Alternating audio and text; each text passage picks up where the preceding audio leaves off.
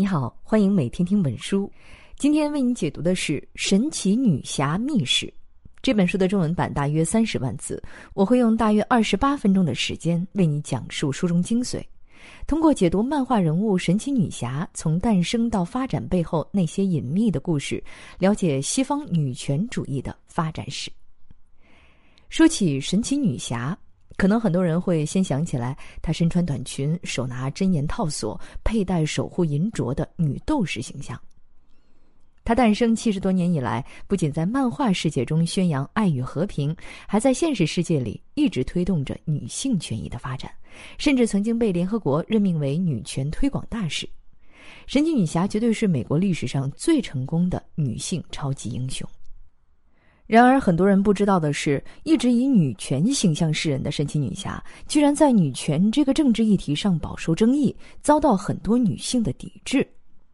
正方认为，神奇女侠拥有全部女性的优秀特质，同时又拥有高于男性的超强能力，她代表了女性力量在全球崛起，是女权主义的最佳代言人。而反方却认为呢？神奇女侠夸张的身材比例、过于暴露的战斗短裙、捆绑风格的套索武器，都充满了消费女色的性暗示。它只是一个男权社会创造出来、用于安慰女权主义运动的吉祥物。神奇女侠不应该代表女权主义，反而应该被这个时代所抛弃。那么，听完这正反两方的观点，你是怎么理解的呢？事实上，我们要想认清楚这个问题，那么首先就需要先了解女权主义是怎么发展起来的。女权主义最核心的诉求又是什么？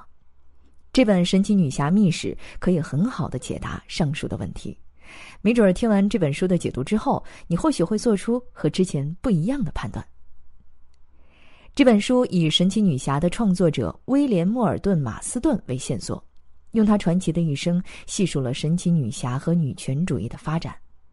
马斯顿从哈佛大学拿到法学博士和心理学博士之后呢，就成为了一名心理学家。但是很多人都不知道，他还是现代测谎仪的发明者。那么，为什么一位心理学家要创造一位漫画英雄呢？马斯顿曾经说过：“文明的唯一希望就是让女性在人类活动的一切领域中拥有更大的自由、发展空间和平等权利。”所以在当时二战的背景下，受雇于 DC 漫画公司的马斯顿，用创造一位女性超级英雄的方式去实现他想要推动女权主义发展的诉求。这也使得神奇女侠这个人物形象带有着很深刻的时代意义。它反映了马斯顿对于当时整个战争时代和男权社会的批判与思考。把神奇女侠马斯顿和女权主义的关系归纳起来，就是女权主义影响了马斯顿的一生，因此马斯顿创造了神奇女侠，而神奇女侠的巨大影响力又继续推动了女权主义随后的发展，这三者形成了密不可分的闭环共生关系。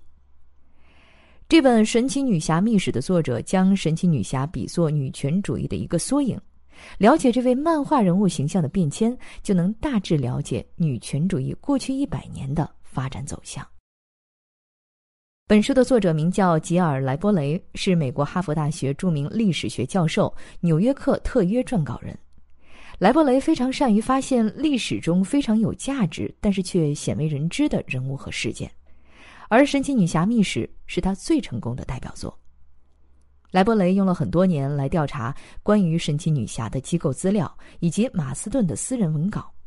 他在这本书当中一边探讨马斯顿个人经历，一边展现以美国为核心的二十世纪女权运动世界历史。在二零一五年，这本书获得了美国历史书籍奖。今天我们将分三个历史阶段来介绍神奇女侠背后的故事。首先，我们会聚焦在二十世纪初的前二十年，也就是第一波女权运动开始的年代。这一节会详细介绍关于神奇女侠形成的历史原因。然后呢，我们会谈一谈神奇女侠诞生的一九四零年代，讲述第一波和第二波女权运动之间的将近半个世纪的真空期究竟发生了什么。最后，我们再来讲一讲，在神奇女侠诞生后，她这位永不落幕的超级英雄如何再次推动第二波女权运动以后的平权发展。首先，我们先来谈一谈神奇女侠诞生之前的历史背景。在二十世纪初，西方社会的女权运动发起了两项重大政治斗争，它们分别是女性参政权和女性避孕权。这两大斗争呢，对马斯顿造成了深远的影响，从而促使他创造出了历史上第一位拥有巨大影响力的女性超级英雄。那么，女权运动为什么起源于参政权呢？因为女性参政是一切权益保障的基础。如果女性没有投票权，那就意味着女性在公共领域没有任何话语权。保障女性就业权、保障女性教育权等一系列的政治议题，在国会里面就会永远被边缘化。女性参政权在美国叫做普选运动，在英国叫做妇女参政权论，它正式拉开了女权运动的历史帷幕。一九零三年。著名的英国女性参政论者艾米琳·潘科赫斯特创立女性社会与政治联盟，开始积极参加各种公开演讲和社会活动，鼓舞女性用行动捍卫自己争取投票权的决心。她的行动呢，也直接影响了大西洋彼岸的美国女权运动。在当时啊，马斯顿正在美国哈佛大学攻读法律。热爱哲学的马斯顿呢，在不到二十岁的时候就有了自杀的念头。他曾经从一个化学家朋友那儿买了氢氰酸，这是一种一分钟就能置人于死地的毒药。后来促使马斯顿没有喝下那瓶毒药的是他古典哲学的老师帕尔默提倡的女权理念。一九一一年，由帕尔默主导的哈佛支持女性参政男子联盟有幸邀请到了潘克赫斯特举行讲座，然而学校理事会第一时间下了禁令。大学里禁止任何由女性主导的演讲，联盟呢只好将潘克赫斯特安排在了哈佛校区对接做演讲。演讲当天，一万五千名学生不断涌向一个只能容纳五百人的演讲厅，其中就有一项不喜欢墨守成规的马斯顿。潘克赫斯特在演讲中指出，男性对女性的需求一无所知，却自认是最称职的一员，只因为他是个男人。这种贵族态度是一个错误。马斯顿就这样被他的超前理论和演讲风采所折服了。自那以后，马斯顿就成为了一名坚定的女权主义者。三十年后，马斯顿创造出了第一个女性超级英雄——神奇女侠。她代表女性发声、呼吁女性权益的形象，瞬间席卷全球。在神奇女侠居住的天堂岛，女人统治大陆，一切井井有条。这也反映了马斯顿对于女性从政的愿景。神奇女侠能力超凡，但是早期的神奇女侠在人物设定上有一个最大的弱点，那就是只要她被男人束缚住，就会丧失所有能力。其实，这个灵感来源于一个女权运动的历史画影。当潘克赫斯特因为试图递交请愿书而被捕的时候，成百的女性拥护者用手铐将自己铐在英国首相府门前进行抗议。潘科赫斯特的演讲和百名女性被铐住的景象影响了马斯顿的一生，所以他赋予神奇女侠最特殊而且最根本的意义，那就是女性一定要摆脱被男性束缚的命运。与女性参政权同样重要的另一项权益是避孕权。在现代社会啊，男性、女性的避孕措施已经高度发达了，但是在一九零零年那个年代，美国女性是不可以采取任何措施来避孕的。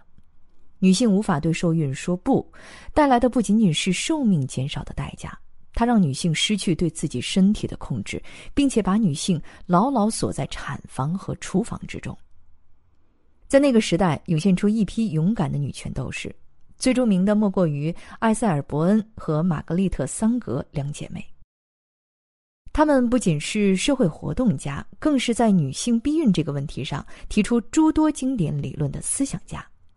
他们相信，控制生育对女性比选票更重要，因为女性解放的核心是一场解放女性精神的斗争。无法拥有或掌控自己身体的女性不是自由的。事实上也确实如此，两姐妹的母亲在短短的二十多年里怀孕了十八次，最终在四十九岁的时候早早离世了。而这种惨剧在当时的社会并不是个例。一九一四年，玛格里特·桑格出版了《女性反叛者》月刊，他在里面写道：“我相信，女性被这个世界机器奴役，被性别习俗身为人母所带来的无节制生育和底薪奴役，被中产阶级的道德、法律和迷信奴役。”随后，桑格和拜恩在纽约开了一间小小的生育控制信息所，专门来辅导女性如何使用子宫帽和避孕套。几周之后，两人被逮捕了，因为法律规定，任何处方药剂或药物避孕都是违法的。拜恩首先被判有罪，他在狱中呢一直是用绝食来抗议，在濒临死亡之际，他成为美国历史上第一个被用金属器具撬开嘴强迫喂食的女囚犯。随后，迫于巨大的舆论压力，州长对拜恩签下了特赦令，而就在同一天，他的姐姐桑格却被判有罪。锒铛入狱。神奇女侠和女性避孕权运动有着莫大的关系，这是因为马斯顿的伴侣之一就是女权姐妹花中埃塞尔·伯恩的女儿，名字叫做奥利弗·伯恩。她继承了母亲的女权思想，更是成为了神奇女侠最大的灵感来源。神奇女侠来自天堂岛，岛上没有任何男性，女王用粘土塑造了她的女儿。这展现了马斯顿在女性生育自主权这件事上的终极愿景。在这片像天堂一样的净土上，女性都自愿地创造后代，没有人会被迫怀孕或者意外怀孕。一个由女性统治的理想国诞生了。现在我们来总结一下前神奇女侠时期。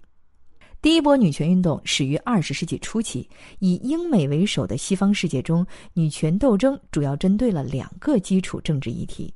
一个是女性在公共空间最基本的权利——投票权；一个是私人空间最基本的权利——避孕权。女性长期丧失这两种基础权利，几千年都被锁在了产房和厨房里。所以，第一波女性运动关注的议题，主要是让女性从私人领域解放出来。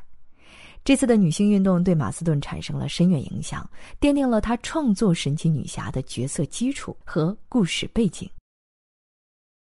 介绍完神奇女侠问世之前的历史背景，下面我们再来聊一聊神奇女侠问世的历史时期发生了什么。这个时期呢是第一波和第二波女权运动的真空期，也就是一九二零年到一九六零年。在这期间，二战的爆发直接促使了神奇女侠的诞生。在神奇女侠诞生之前啊，美国市场上已经存在着超人、蝙蝠侠这些备受欢迎的超级英雄形象了。那么，为什么马斯顿会在那个时期冒险创造一个女性英雄呢？这和当时的战争背景有关。一九三九年，德军入侵波兰，两天之后，英国与法国向德国宣战。第二次世界大战开始在欧洲燎原，动漫形象呢也开始出现变化。当时为了稳定社会治安，美国开始用高额的税收以及持枪执照等法律措施来进行枪支管理。虽然美国法律始终捍卫普通人持枪正当防卫的权利，但是艺术创作者本着对社会治安负责的态度，必须对新的政治形势做出妥协。所以，本来不停对敌人开枪的蝙蝠侠被重写了身世。他年少时亲自目睹双亲死在他面前，所以他从此变成了一个极度厌恶枪支的超级英雄。然而，随着战争日渐残酷，这些拥有巨大能力的超自然偶像开始引发社会的普遍担忧。越来越多的评论家在质疑：无所不能的超级英雄，如蝙蝠侠、超人。和德国宣扬爱国和正义的法西斯主义有何区别呢？《时代周刊》更是尖锐的批判道：“漫画是法西斯主义吗？”那个时候，已经成为心理学家的马斯顿正在 DC 漫画公司的超人编辑顾问委员会任职。他认为是时候创造一个女超人，把男人放一边去了。然而，当他向出版社提议的时候，没有人支持这个设想。因为之前所有的小说和漫画的女主角都成为了作品最大的败笔，马斯顿反驳道：“的确，超人是许多孩子的偶像，但男性英雄都无法展现慈爱和温柔这两种特质。男性如果温柔，那就是娘娘腔；而当时的女性典范虽然温柔，但是都缺乏能力。所以我们必须创造一名能力高于男性的女性角色，她拥有女性热爱和平的一切优秀特质，同时她也有惊人的力量。最终，马斯顿说动了出版商，神奇女侠从马斯顿脑中一个模糊的概念，终于变成了一个虚拟世界的实体。马斯顿在《神奇女侠》中写道。他希望神奇女侠在儿童和年轻人中树立一个强壮、自由、无畏的女性形象，向女性次于男性的想法宣战，让年轻女孩更加自信，在被男性垄断的运动、公职、专业领域做出成就来。这就是神奇女侠诞生的初衷。看过神奇女侠的观众一定对她的造型印象深刻。她头戴闪亮的头盔，身穿带着美国国旗图案的紧身连衣裙裤，手持真言套索的形象早已深入人心了。那么这些元素究竟有什么象征意义呢？在马斯顿和漫画家哈利·彼得设计神奇女侠外形的时候啊，美国队长问世了，而且迅速成为最受欢迎的超级英雄。马斯顿呢也受到了美国队长的美学影响，他做出了以下指示。首先，神奇女侠的穿着必须体现她的力量，所以马斯顿为她戴上了一对能刀枪不入的手镯。这对手镯的灵感来自于常年佩戴一对宽手环的奥利弗·伯恩。其次，她必须拥有惊人的美貌，所以她头戴一顶像美国小姐选美冠军佩戴的皇冠作为头盔。为了迎合当时的时代背景，神奇女侠必须反战，一定要像美国队长一样爱国。所以，他的服装颜色就是美国国旗的红白蓝色。最后，他必须要尽量裸露，这当然是为了增加销量。在所有关于神奇女侠的人物设定中，最有深意的是有关捆绑的主题，其中包括神奇女侠的真言套索以及多处神奇女侠被捆绑的故事桥段。这其实是跟马斯顿所发明的测谎心理学有关。很多人都不知道，马斯顿还是现代测谎仪的发明者。马斯顿在哈佛大学呢取得了法律学和心理学两个博士学位，然而他对于心理学的兴趣明显是大过法学。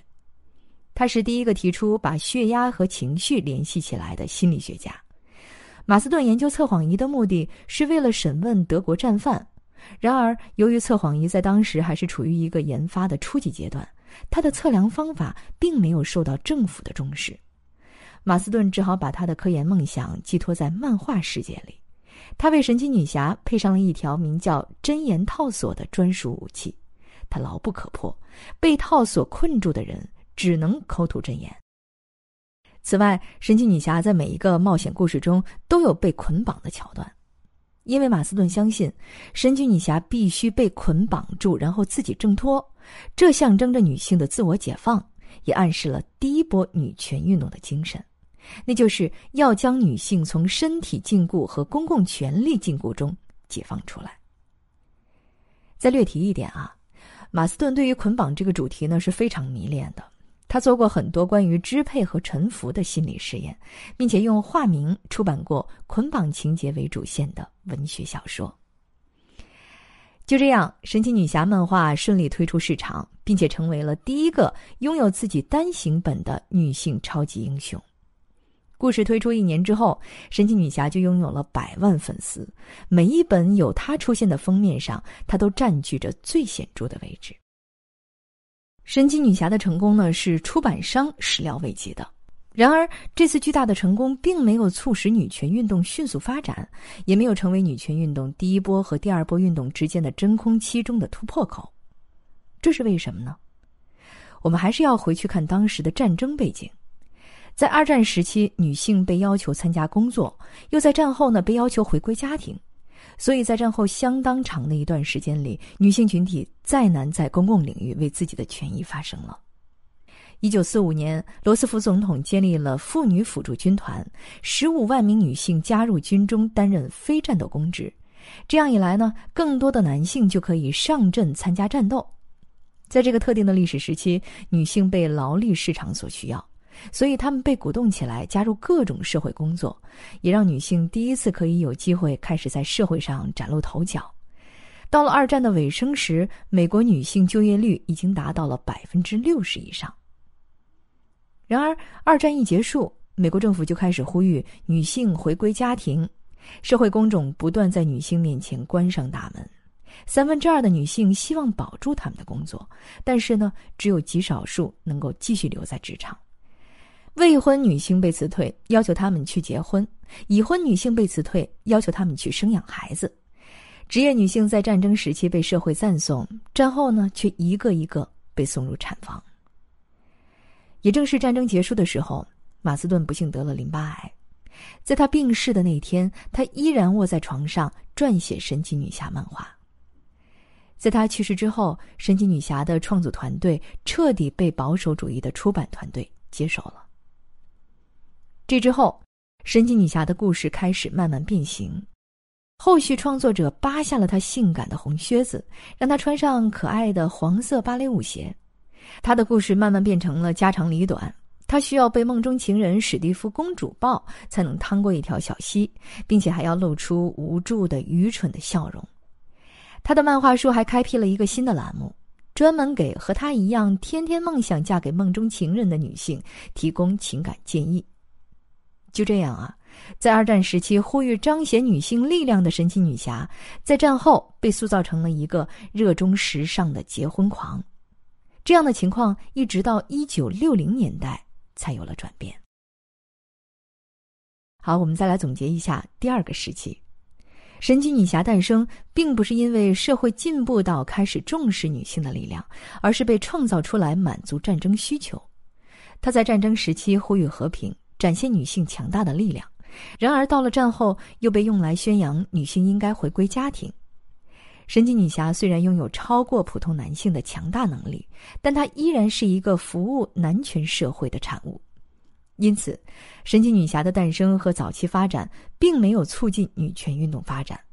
反而停留在了第一次女性运动和第二次女性运动之间的真空期。可以说，强大的神奇女侠也无法逃脱。被操控的命运。最后这一节，我们会进入后神奇女侠时代，看一看神奇女侠如何推动并影响一九六零年之后的女权主义发展。她的主要贡献呢，体现在两个方面：首先，第二波女权运动主导的女性平权运动；其次，第三波女权运动延伸出来的性少数平权运动。神奇女侠扭曲的形象一直持续到了一九六零年代中期。随着幼年时期深受神奇女侠漫画所影响的女孩慢慢长大，她们这一代女权运动者在美国开启了主张男女平权的第二波女权主义运动。一九六六年，全国妇女组织成立，并带动了当时新闻媒体和出版界一波又一波的抗争。在这个时期呢，女权主义的主要呼吁是打破职场性别天花板、男女同薪同酬、反职场性别歧视等一系列的平权。而神奇女侠被女权运动家们重新赋予女权精神，她成为了女权反抗者的象征，也是女性解放运动的代言人。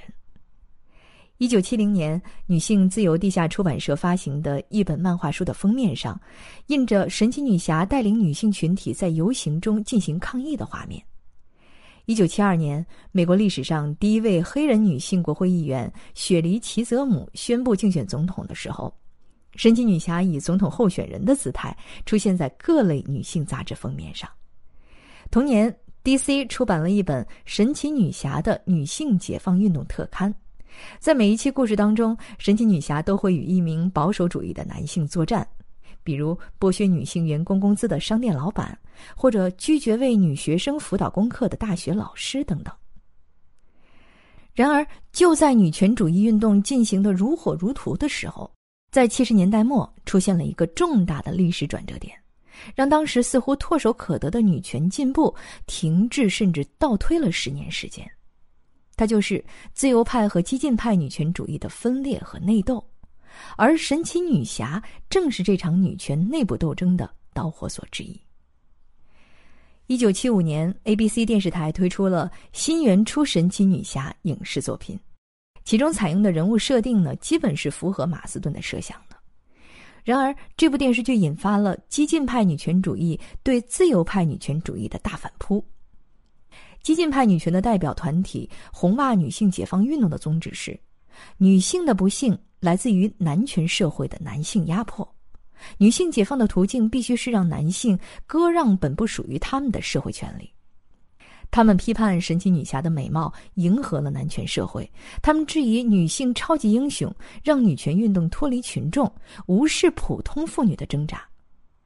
而自由派女权主义呢，则是一直坚持通过立法和政治改革实现性别平权。